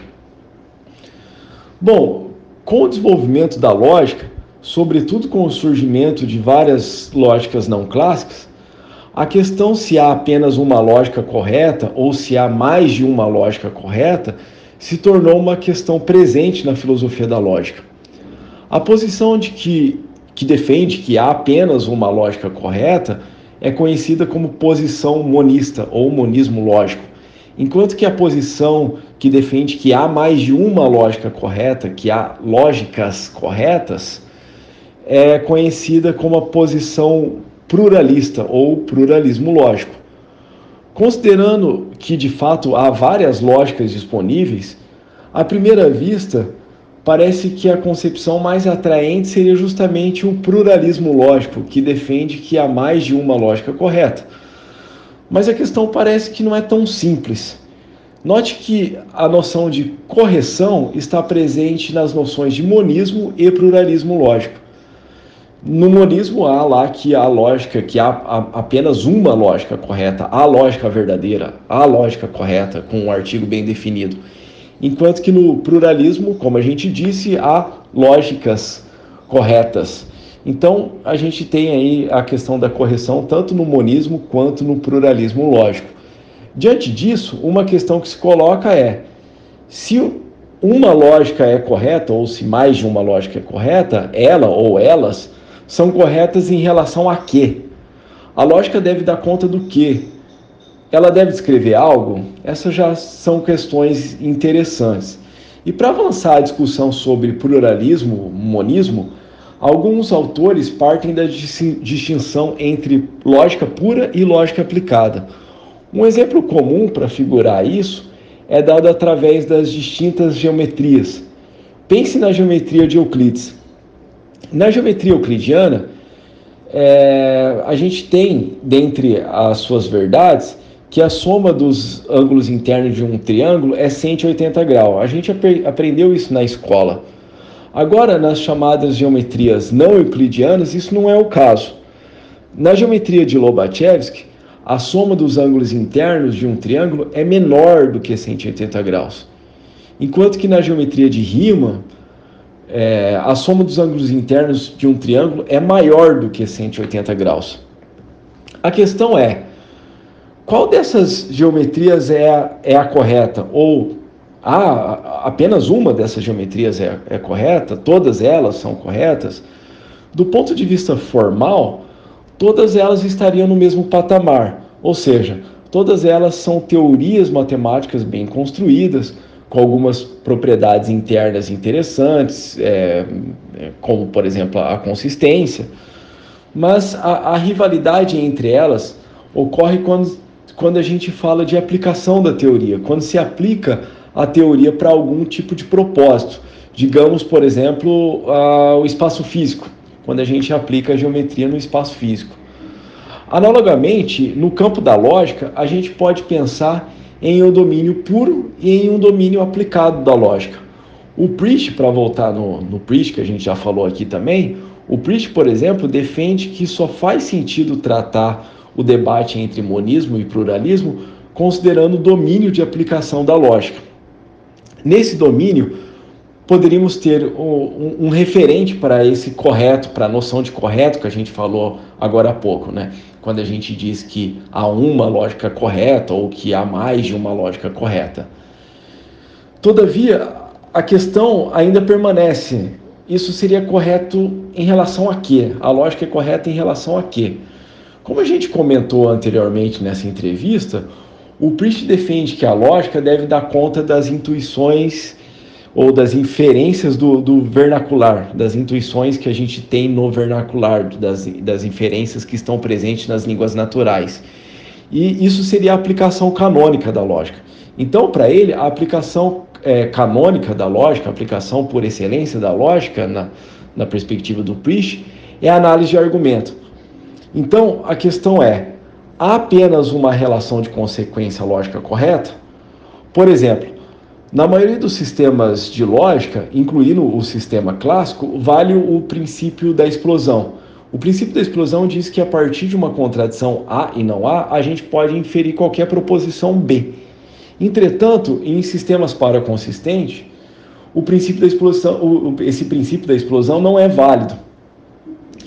Tendo é, esse exemplo em vista, uma forma de pluralismo seria defender que duas lógicas distintas uma que vale o princípio da explosão e outra que não vale, por exemplo, é, seriam corretas. Então a gente tem uma, uma, uma lógica que vale o princípio, a outra que não vale, e as duas poderiam ser corretas.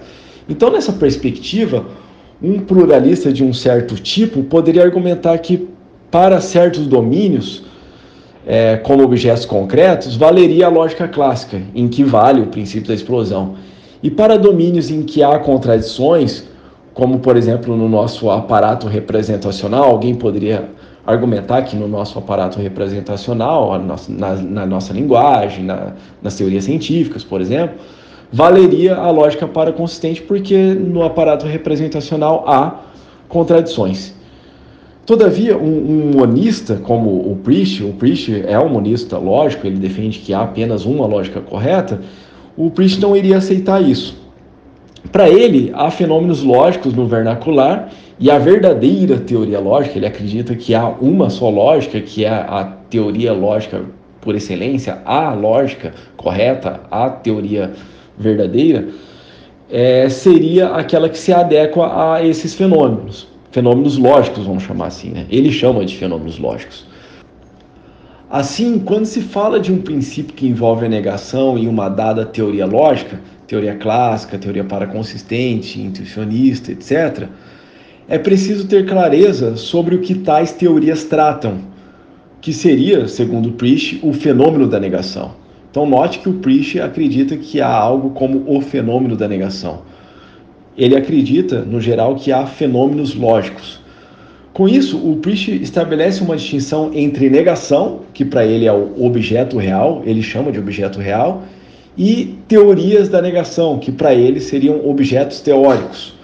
O ponto é que para ele só há um fenômeno da negação, que está no vernacular, que está nas línguas naturais, e a lógica correta, algo como a verdadeira lógica, como a gente disse, é aquela que se adequa a esse único fenômeno.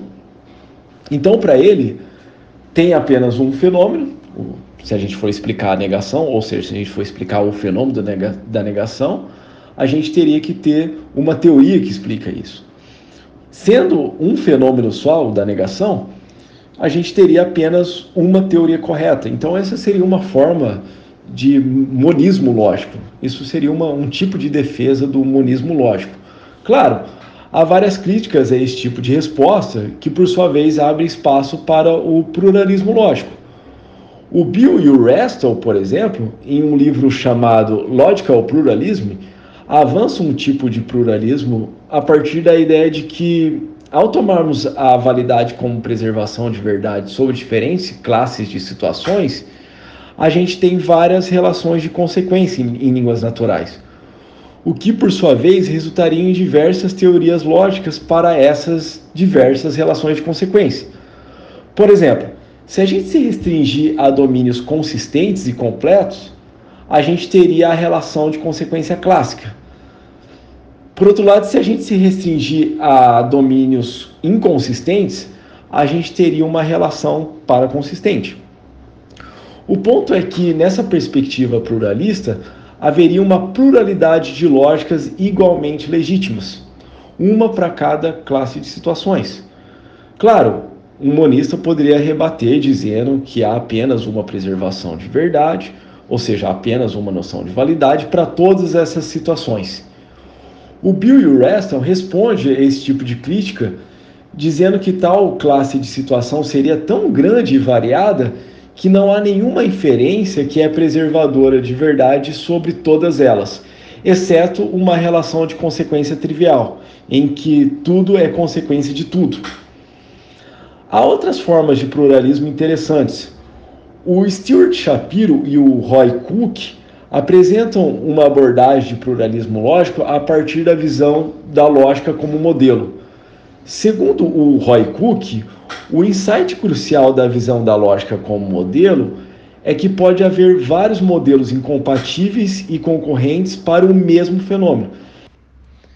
Diferentemente da abordagem do Bill e do Restel, na abordagem defendida pelo Stuart Shapiro e o Roy Cook, há apenas uma relação de consequência em língua natural, que é imprecisa, justamente por estar em língua natural, mas que por sua vez pode ter seus diferentes aspectos modelados por várias lógicas, que são precisas.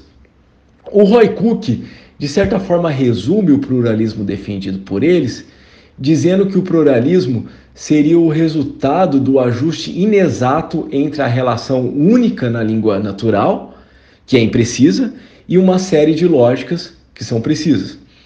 Bom, há outras formas de monismo e pluralismo na literatura.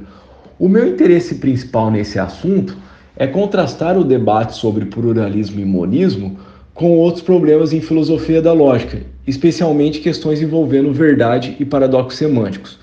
Por exemplo, sem entrar em muitos detalhes, o Bill e o Restel fazem algumas restrições sobre a relação de consequência.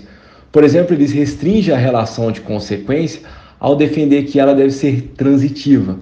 E isso, por sua vez, exclui algumas lógicas por exemplo, exclui algumas lógicas subestruturais que são defendidas para dar conta dos paradoxos semânticos. Não exclui todas as lógicas subestruturais, mas exclui alguns tipos de lógicas subestruturais que são colocadas para lidar com o paradoxo do mentiroso, por exemplo. Eu acho interessante colocar na balança da reflexão os argumentos em defesa de uma certa visão do pluralismo com argumentos em defesa de uma certa abordagem sobre os paradoxos. Isso tem me interessado bastante ultimamente. Eu tenho interesse também em contrastar o pluralismo com as discussões sobre o anticepcionalismo lógico e epistemologia da lógica em geral, que a gente tratou aqui nessa entrevista também. A questão da correção ou adequação da lógica pode ser relacionado com a questão epistemológica da escolha de teorias e também com questões envolvendo a metafísica da lógica, como por exemplo a natureza dos princípios lógicos.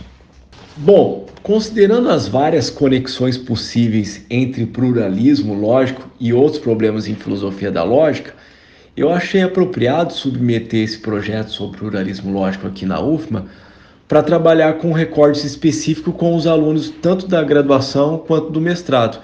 E é isso que eu venho fazendo.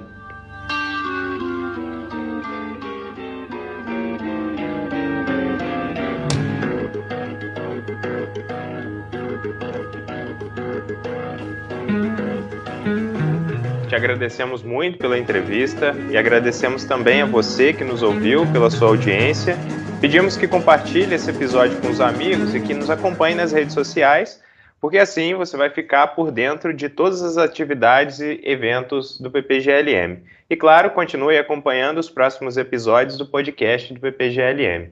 Muito obrigado.